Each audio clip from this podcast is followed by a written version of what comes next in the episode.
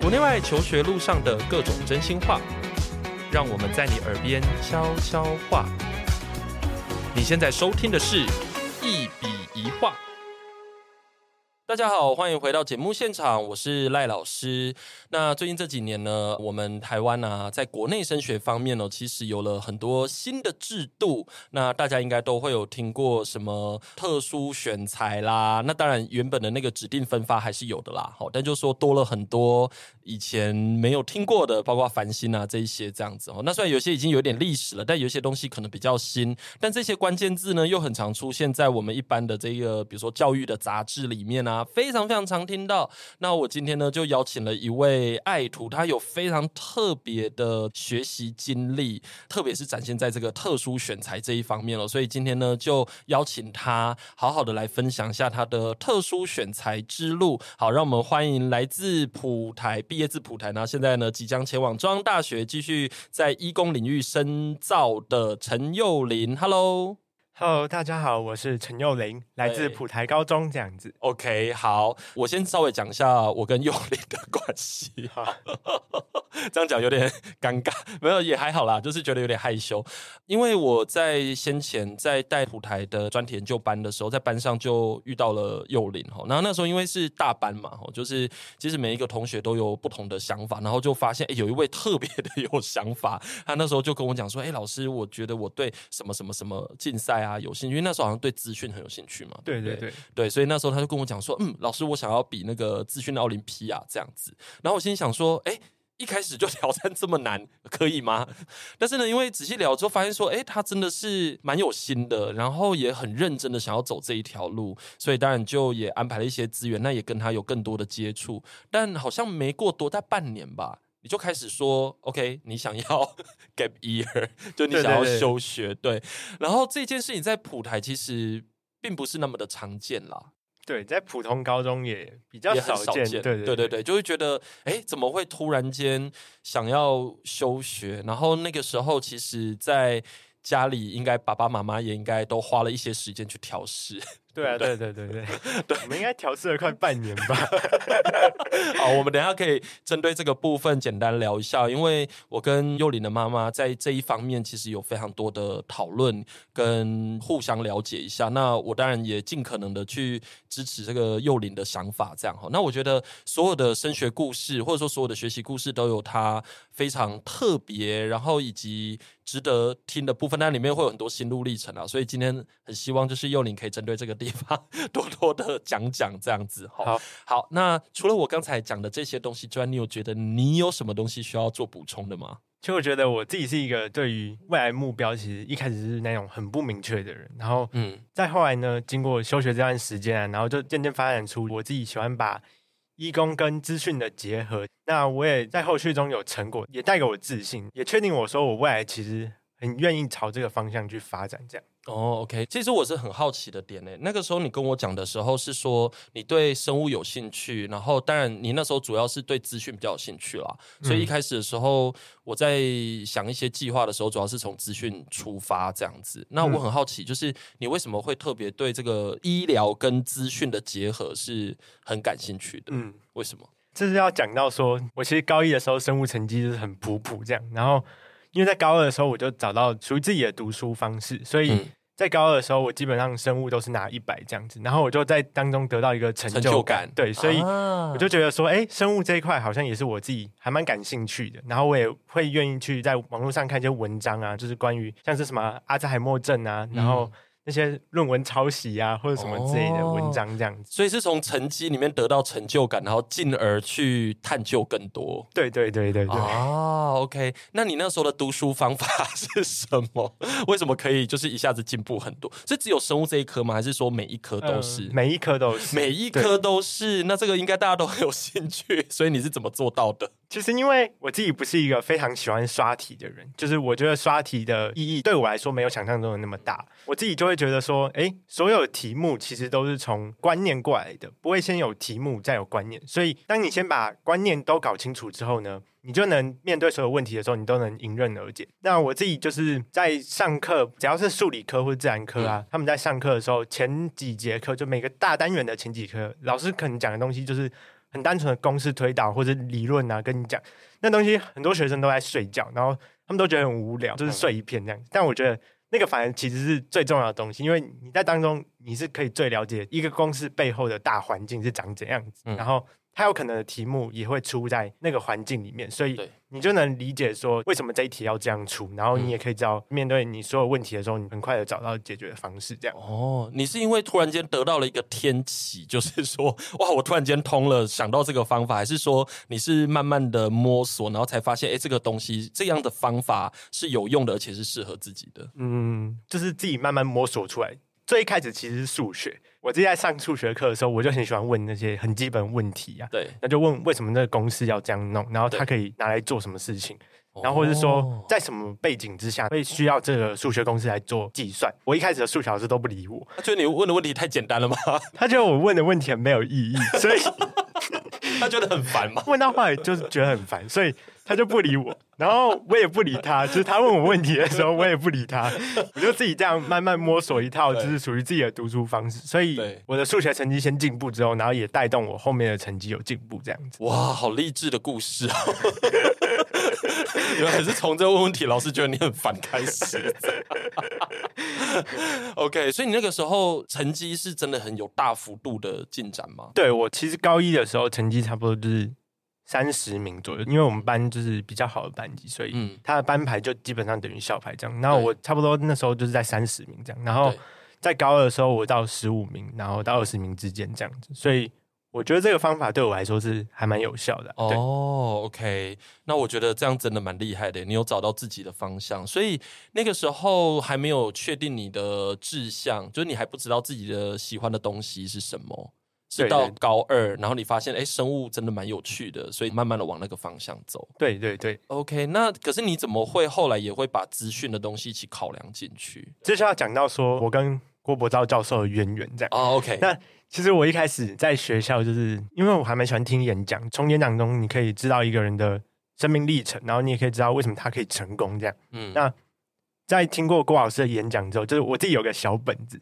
对，就是很多教授在演讲完之后，他们都会在后面留下自己的 email。对，很多人都觉得那个东西很没有用，它只是放好玩的这样。但其实我有一个小本本，会把它记起来。对，跟小贝贝一样嘛？对对对对对，小本本。对，然后就记我特别喜欢的教授的那个 gmail 或者 email 的那个页面。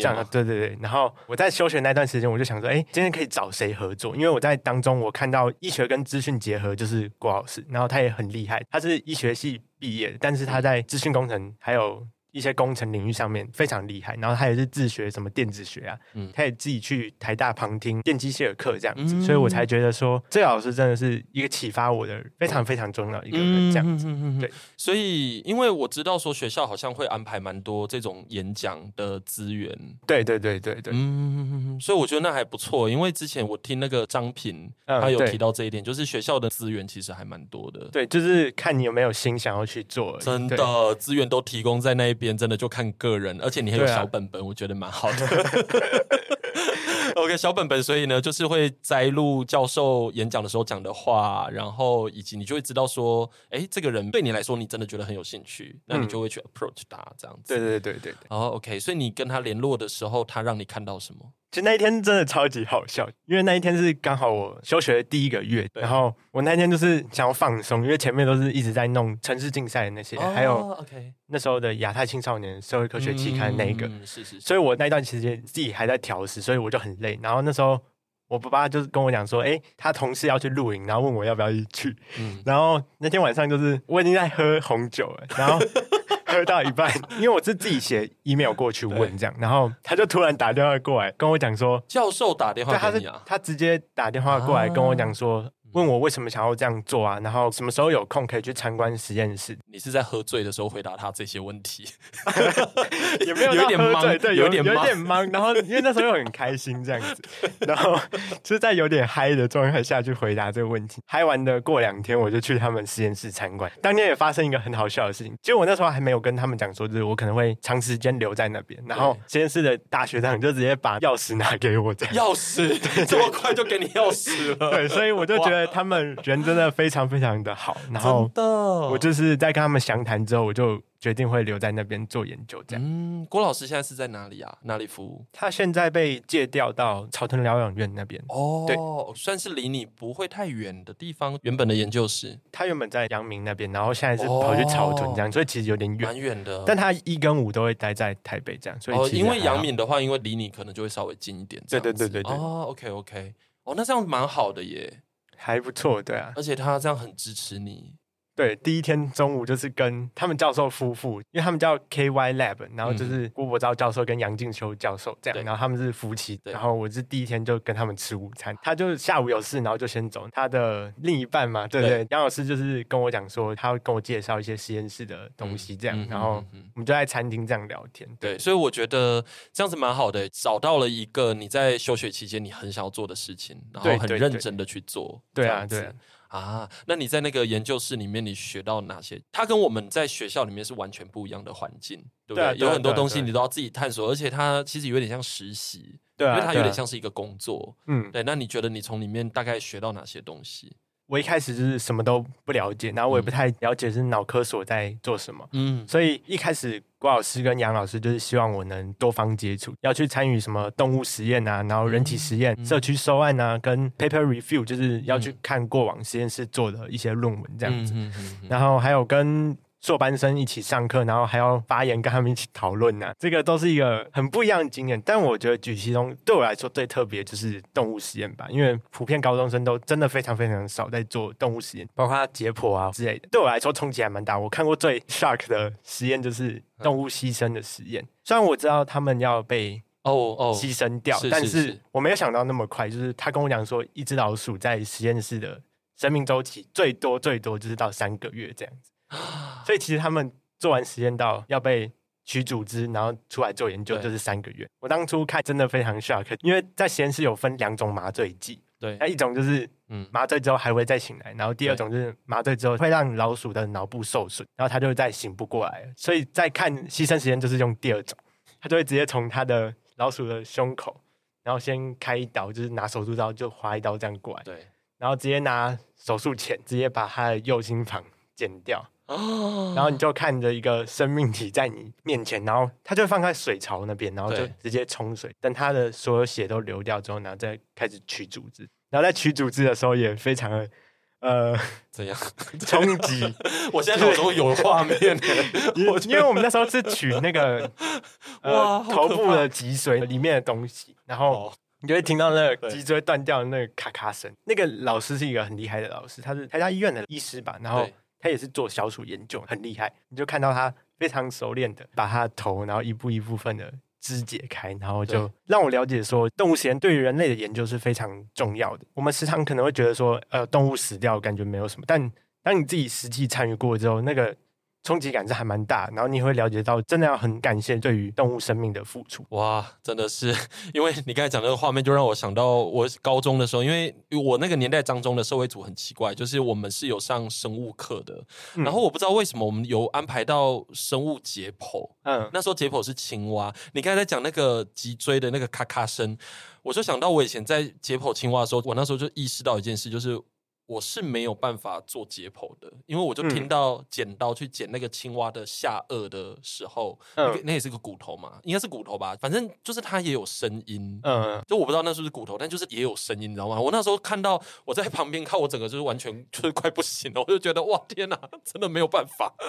我很喜欢生物，但是我后来发现我只能跟植物相处而已，我没有办法学动物。所以那个时候你看到那个画面的时候，你有觉得会不会很怕血？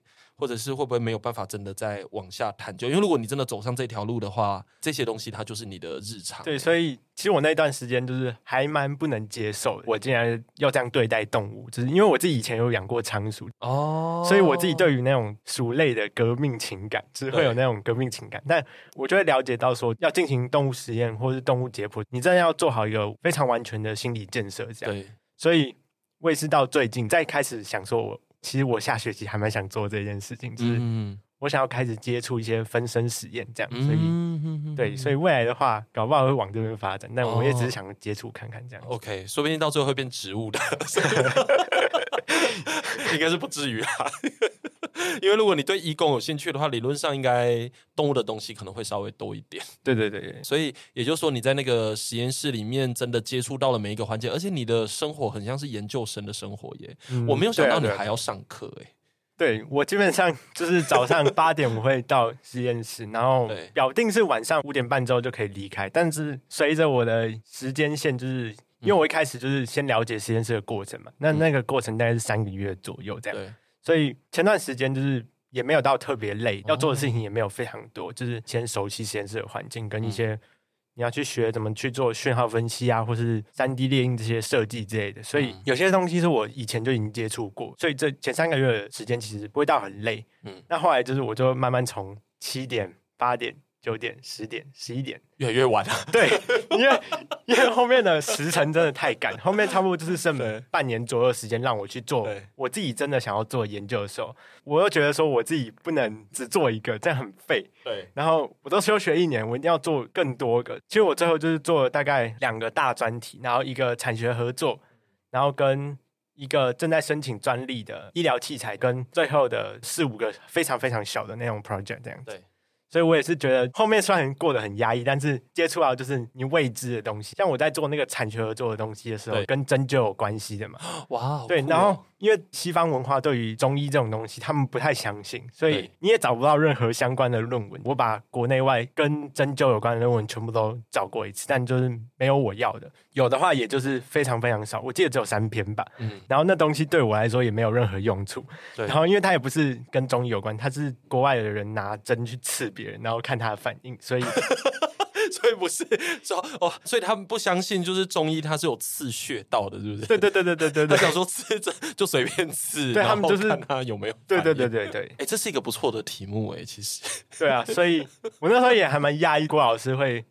把这个机会全权交给我，就是从硬体啊、软体的开发，然后到最后跟荣总的接洽，因为是荣总的传统医学部那边跟老师合作这样，所以当你成为一个要推动整个计划的人的时候，是责任感真的要非常重，因为是。你要去推那些医生，叫他们去帮病人量，然后不然他们都很懒惰这样子，然后病人太多的时候，他们也不愿意帮忙。对，哦，是。你是不是有在 gap year 里面就是瞬间成为大人的感觉？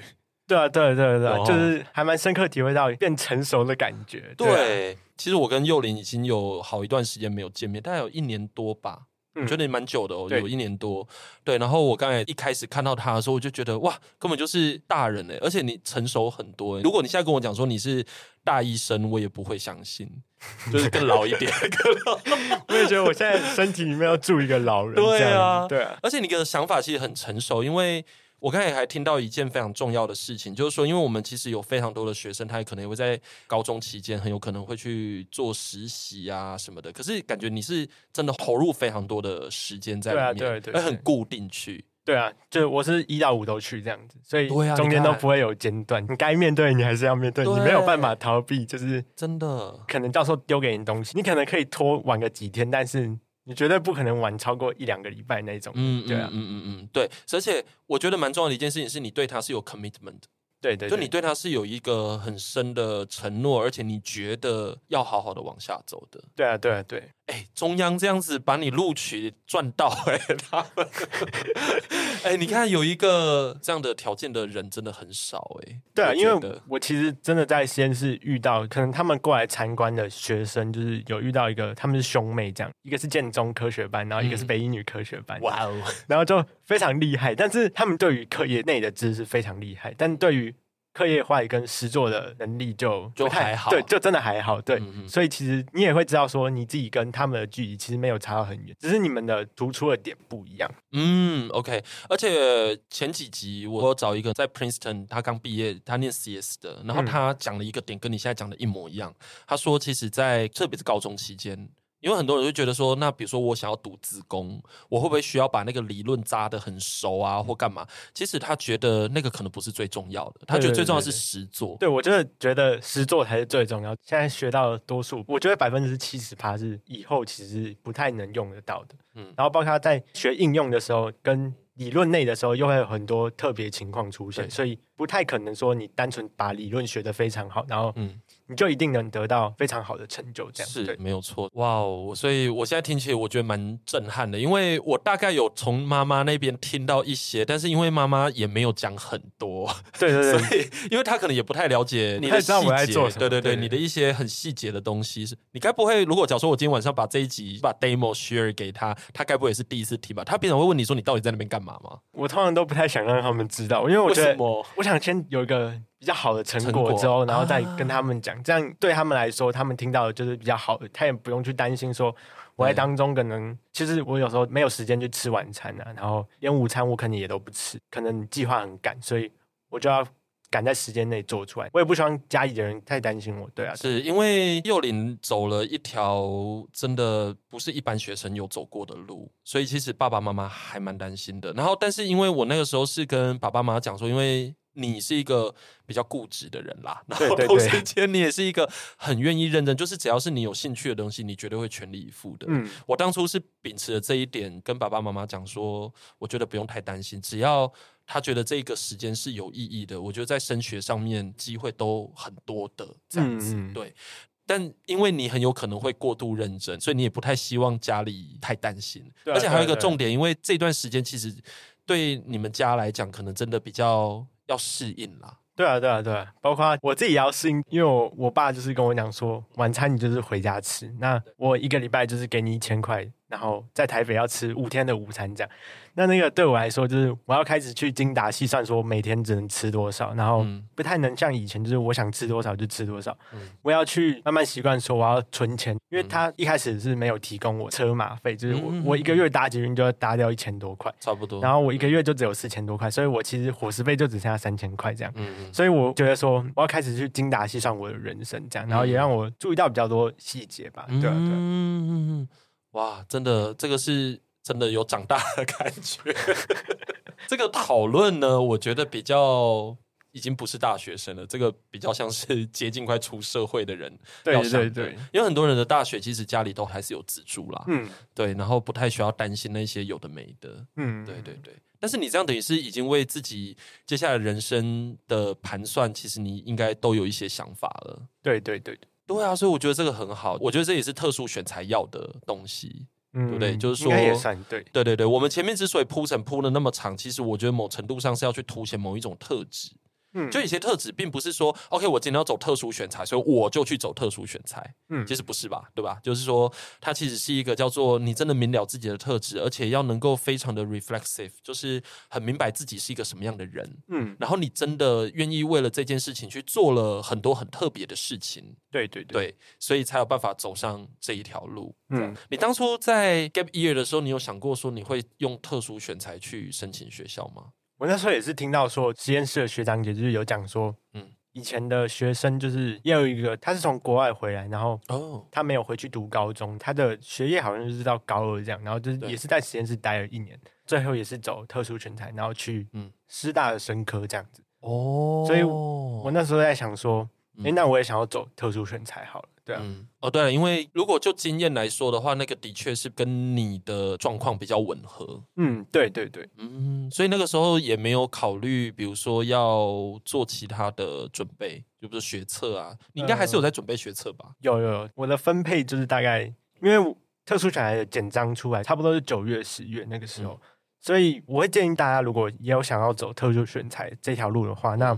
七八月其实就可以开始准备了，不要像我，就是九月的时候简章出来才开始弄，那个时间真的很赶，因为后面的学校都是一间一间出来这样。对，所以你要针对每个学校，你要去分析说你有什么特质会吸引到这所学校的教授，嗯，然后多多少少也要去看一下他们系的网站，然后去看一下，包括它配色啊，或者是你在做备审资料的时候，自传也要稍微做修改，嗯。然后在读书计划的时候也要做修改，因为嗯，中期计划的时候，我的习惯会放上大学四年要修的学分数跟学分表，然后把它全部列出来。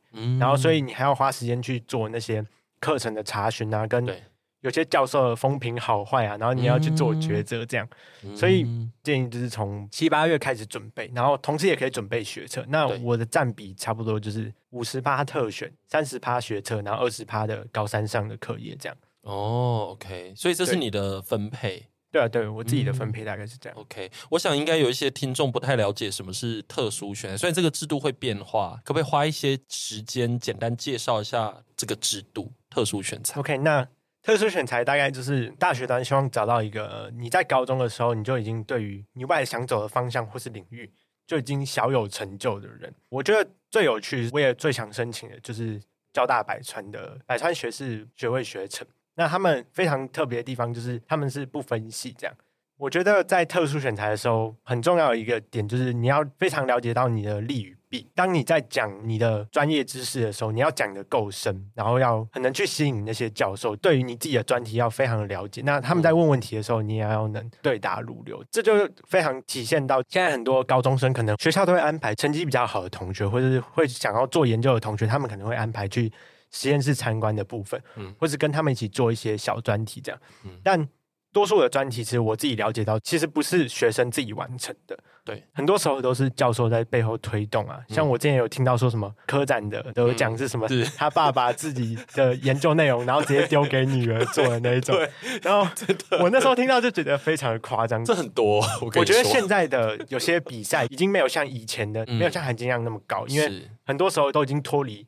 你不太可能是一个高中生独立去完成的东西了，对，对啊，然后你也不是探究实作能完成的，对，人家做的题目都是大学已经毕业或者硕班在做的东西。嗯、那对一般的可能你想走特殊选才的学生，嗯、当你遇到他们的时候，你就会非常不利，所以你要去分析说自己的优点跟缺点到底是哪里。嗯，那我会觉得说我自己优点就是在实验室这个经历嘛，嗯，那我觉得我自己的缺点就是缺少比赛的经验嘛。嗯，所以我在做完我的专题之后，我都把它拿去投比赛，这样。嗯，虽然后来没有得比较好的成绩，但我就是有那个成绩证明。所以在特殊选材的时候，名次不一定是最重要的，但是他们要看的是你的历程。对，嗯，如果假如说那些老师可以像我们今天这样子，就是了解这么多，还有背后的这些故事，以及你花的多少的时间。我觉得应该是每一个都会要你啦。嗯，我也希望是这样啊。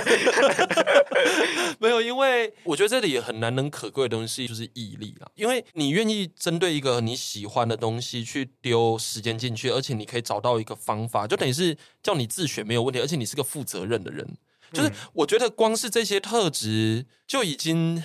非常好，你知道吗？这个就是一个叫做以我们老师的眼中就觉得这个就是一个好学生啊！我管你成绩怎么样，反正就是个好学生。那这种学生呢，就是路遥知马力，就是那种马力很足够的，你知道吗？他就是可以走比较远的。嗯嗯，对，所以我就觉得，嗯，如果我是教授，我就会要你。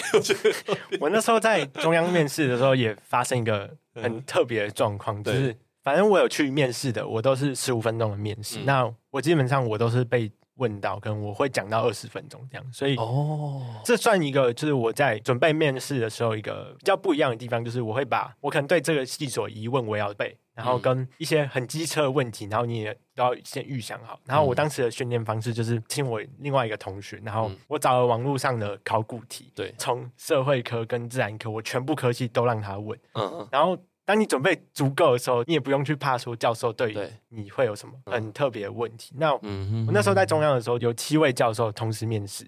哇，七位！对，然后一位好像是助理还是研究生这样子。然后系主任就是从头到尾没有讲话，他就在拿那个 Combos 的那个起司饼干，那个很好吃。然后他就在他就在那边搓搓搓，然后想要影响你这样，但。因为故意的吗？对，我不知道他是故意还是打不开这样，然后他就没有打开，然后就放回去。他可能单纯没打开了，怎么这样也太坏心了，一直弄的。好，然后有两位女教授，他们感觉是半黑脸，就是他们会问一些比较很机车的，比较机车。但对于我来说，因为我有准备到，所以我觉得还好，不太会那么机车。然后，嗯，左边是还有四位教授，这样，对，四位男教授是有两位教授是对于我的研究比较有兴趣，那他们就会问到比较深。那在最后的时候，他就直接讲说，希望陈同学能选择我们科系进行就读。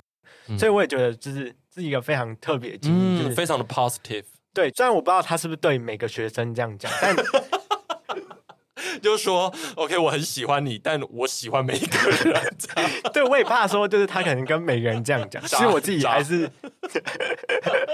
但是我想他们愿意讲出这样子的话，是系主任讲的吗？呃，拿饼干的那个不是系主任，从头到尾都没都没讲话。对啊，然后我有问其他进去面试的学生，他们也是说系主任也是不讲话的那一个。所以 OK，左边有一位就是跟我讲说，希望我们能选择他的系进行就读。嗯，然后另外一位就是讲说，因为我在当中有讲到一个资料融合部分，然后那个 paper 大概是二零二一的 paper，就是非常非常新的一个 paper。嗯，然后他就说，我觉得陈同学能接触到这些非常新的资讯，然后在自己的专题马上就能应用这件事情非常厉害，这样子。嗯嗯嗯。然后所以我在当中也我也得到正向回复。嗯，那我就会在想说，这对我来说压力还蛮大的，因为我会觉得说。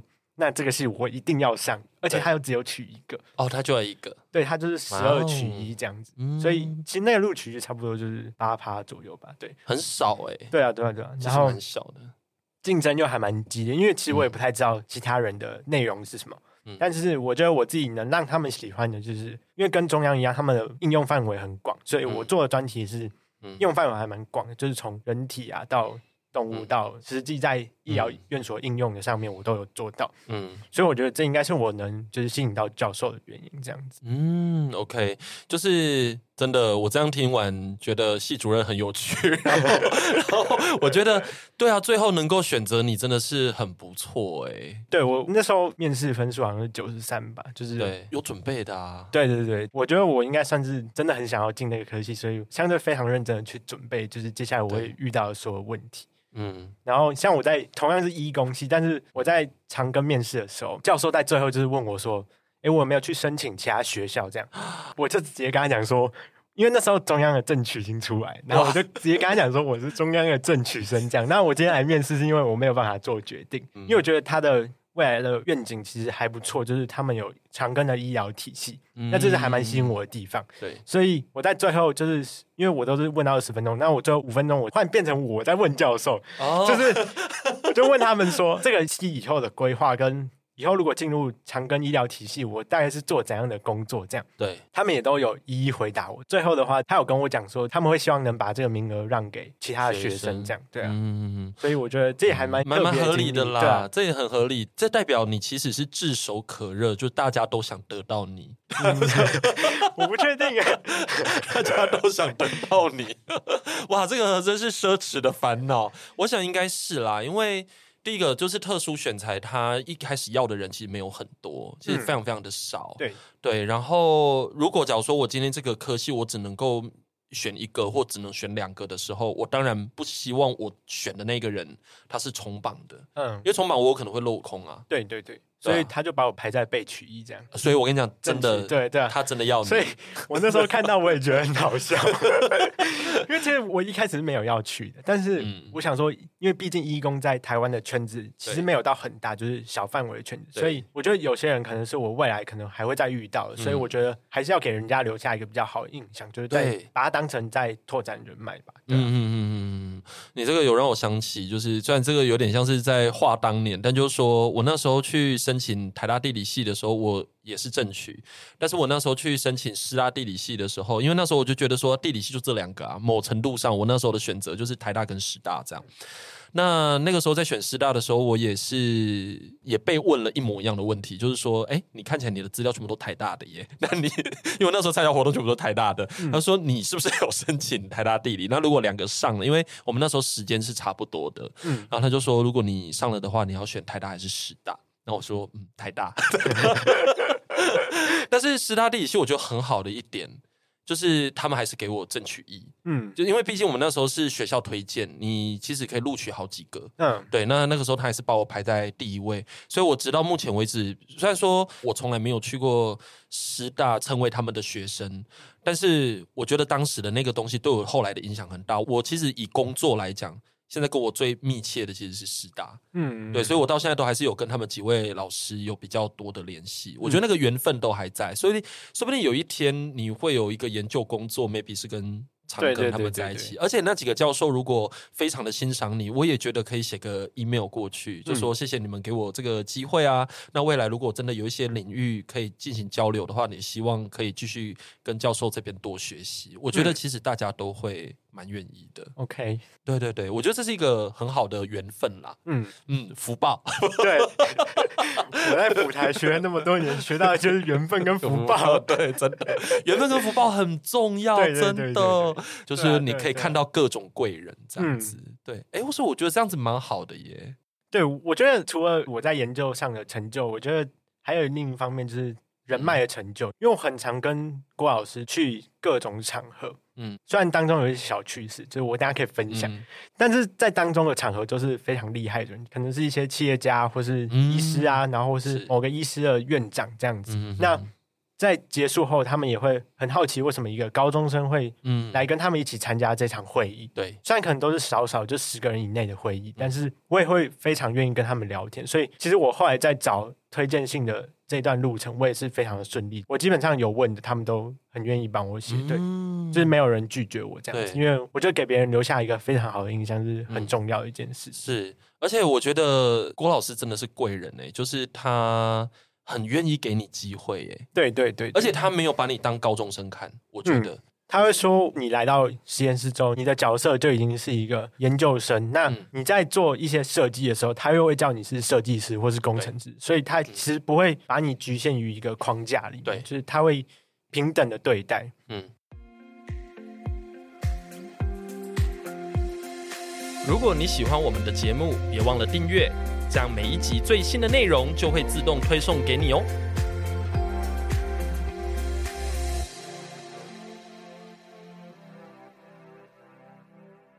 我觉得最特别的就是我在实验室的时候，每个礼拜五我们都会有一个早餐会议，嗯，就是郭老师会请大家吃早餐，然后你就是跟老师聊天这样。嗯、那时候就会发生很好笑的事情，就是大家都没有在看价钱点，所以是吃什么早餐？不可能豆浆吗？没有，就是他们就是 Uber 然后直接找那个评分最高的，哦、然后价格最高的，然后直接把它点下去。哦然后就发现什么七个人吃早餐，然后破千元这样子。哦，还好啦，还好啦。这样觉得很贵吗？觉得很贵。因为我以前都没有花那么多钱来吃早餐，所以我会觉得说，你一个人吃到一两百块的早餐，就平均都是吃到两百块这样子。然后我就觉得这样会不会对教授有点不好意思啊？但我都看学长姐点，所以我也跟着一起点。就是凯教授的油，对 对对。但教授觉得应该是，我在想应该是还好啦，应该是还好。对了，对对，因为我觉得那是一个团队，而且是一个气氛。如果大家很愿意工作，然后气氛很好，然后大家是一个正向的互动的话，我觉得。一千多块是便宜的，真的真的，我带过团队就知道，一千多块是便宜的，真的。OK，好，所以我觉得可以稍微归纳几个点呢，就是你的个性本身，因为无论是刚才讲到的面试，就是特殊选材那个面试的过程，或者是说你选择你要 gap year，其实你就是一个善于规划的人啊，嗯，善于准备。善于规划、准备跟规划，而且你会一直问自己，就是你喜不喜欢这个东西？对，然后我会尽量能做到完美就做到完美，如果没有办法做到完美，我就会尽量准备。两套就是我能同时进行的计划，嗯，我不会让自己把鸡蛋都放在同一个篮子里。对对对，啊，是没有错，因为我觉得不同的升学管道其实适合的人是不一样的，而且你找到了蛮适合你的一个渠道。对啊，对对，嗯，很好，所以这只鱼就可以游的比较好，你知道，就是游的比较好，游的比较成功，而且游到中央跟长庚还在那边想说，哎，这个我很想要，没有啦，没有啦。因为其实这里有一些小故事啦，哈，就比如说像你在 gap year 的过程，因为真的很少有学生会选择 gap year。当然，就是说我们今天讲的一些话，可能你爸爸妈妈应该都是没有听过的。对对对对，有些是没有啦。对。然后我现在是在想一件事情，就是说，因为。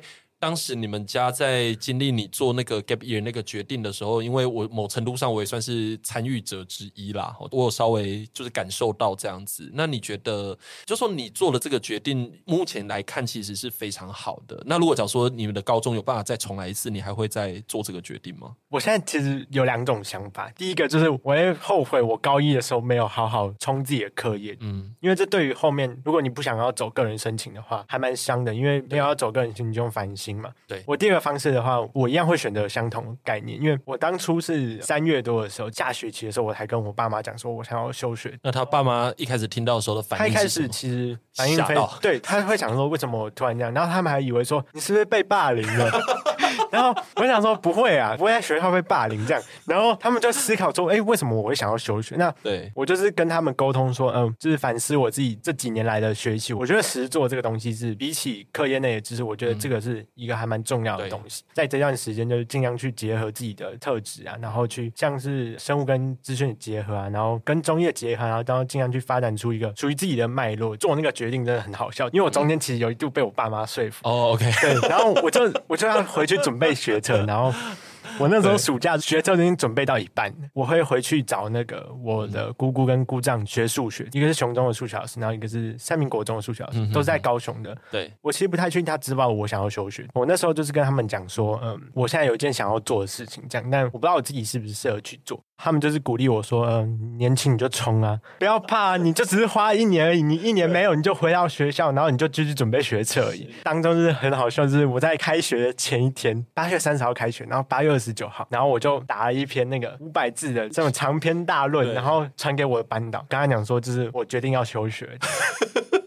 所以他傻眼，他其实也还蛮傻眼的，但是他就是也是非常支持我做这个决定。其实当老师的会支持啦，这个没有问题，因为比如说包括像韩国也是，就是你其实去看到不同国家的学习经验的时候，其实。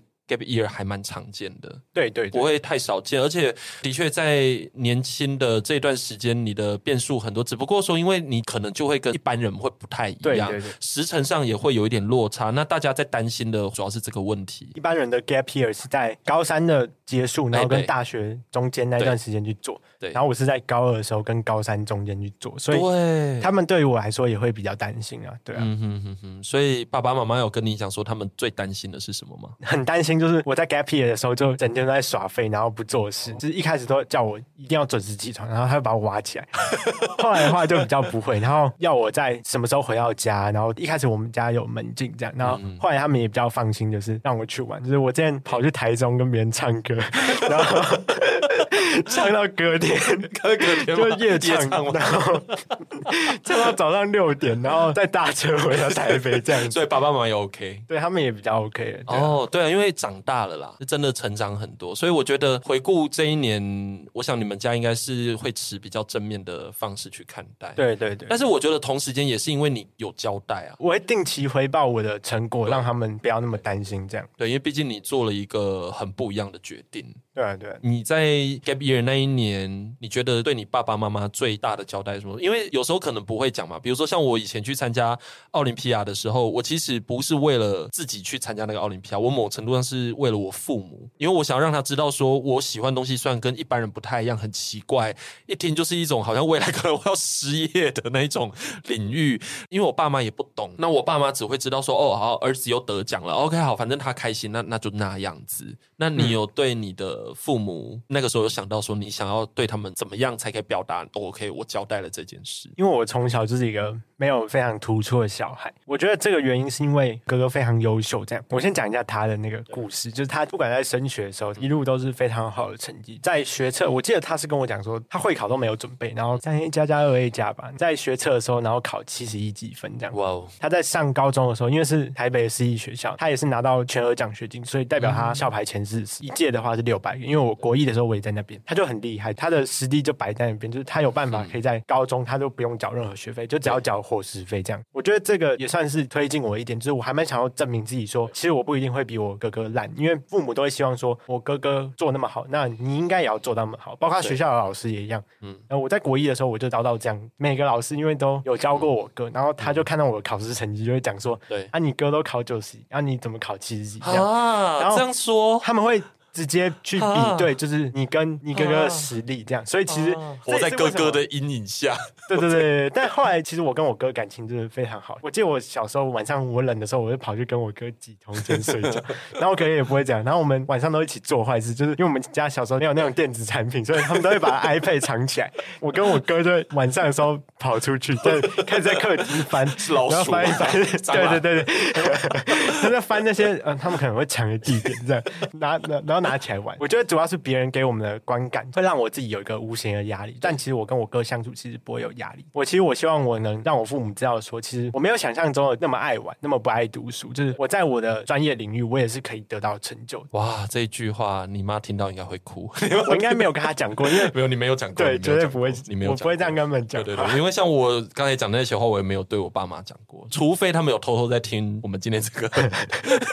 他们如果有机会听到的话，他们就会知道了。这样 OK。那因为时间也差不多了，好，那我想最后问一个问题，就是说，嗯，因为有些高中生他的确会想要以特殊选材，就是跟你一样哈，选择一样的方式进到大学。那你觉得准备特殊选材，如果有什么话想要提醒的话，你可能希望给什么样的建议呢？我也觉得我从高二开始准备其实偏晚。如果你从国中的时候，你可能就已经有想好说你未来想要走什么方向的时候，就是你目标已经很明确，或是你偏科已经非常非常严重，你就是偏向某一科的时候，那我会建议就是从高一的时候，你可能就要去做一些比赛啊，或者是竞赛类，因为现在多数还是靠竞赛类在升学了，就是在特殊选材这条路上，我会建议的话就是从高一的时候就要开始做一些累积。那名次其实没有到非常重要，重要是你的过程真的很重，就是你要累积你足够丰富的经历，不管大大小小的比赛你都去参加，这样准备特殊选材的时候，给自己一个下限，就是你自己最低能接受的学校到底是哪？嗯，我在大群组里面就是看到很多人，他们就是完全不想考学测，所以他们就是随便乱丢，可能花了四五万块，然后投了五十间左右的特殊选材，他好像只有两三间没上，那其他全部都上。那我觉得这他们的优势，但是有些就是那种前面都没上，然后他们就是一直在等那个比较不好的学校这样子。你可能用学测考，你搞不好考得到的学校都比较好的学校，那他们就是为了不想考学测，然后去逃避说，呃，我今天就是要用特殊选才去走这一条管道这样子。在努力过那么久之后，我会觉得。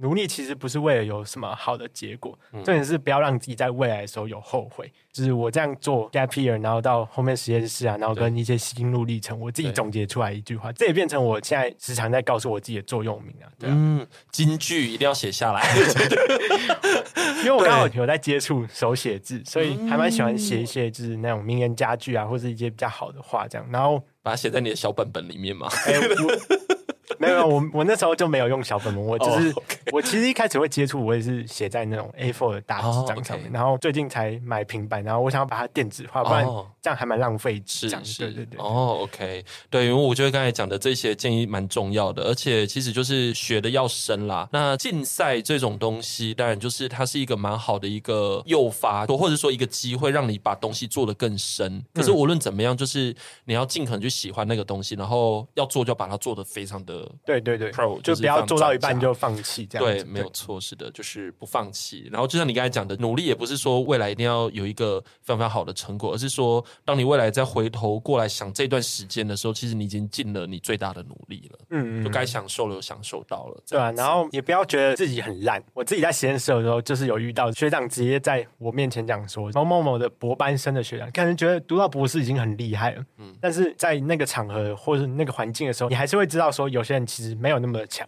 然后他可能实作能力也很烂，就在实验室非常有一个重要的地方，就是人家叫你完成的东西，就算不会，你要尽可能去完成。对，不管是完成多少，就是可能百分之五十、百分之八十，你有愿意去做这个东西，我觉得是在任何阶段都是非常重要去注意的一件事情。哦，OK，也是名言佳句，就是很重要的道理。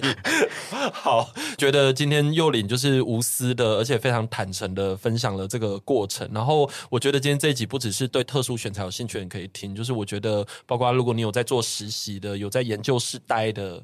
我觉得幼林的经验都非常非常值得好好的听，嗯、还有包括如果有一种叫做爸爸妈妈的想法跟小孩子不一样的，我也觉得可以拿来听听看，非常多功能的一集这样子。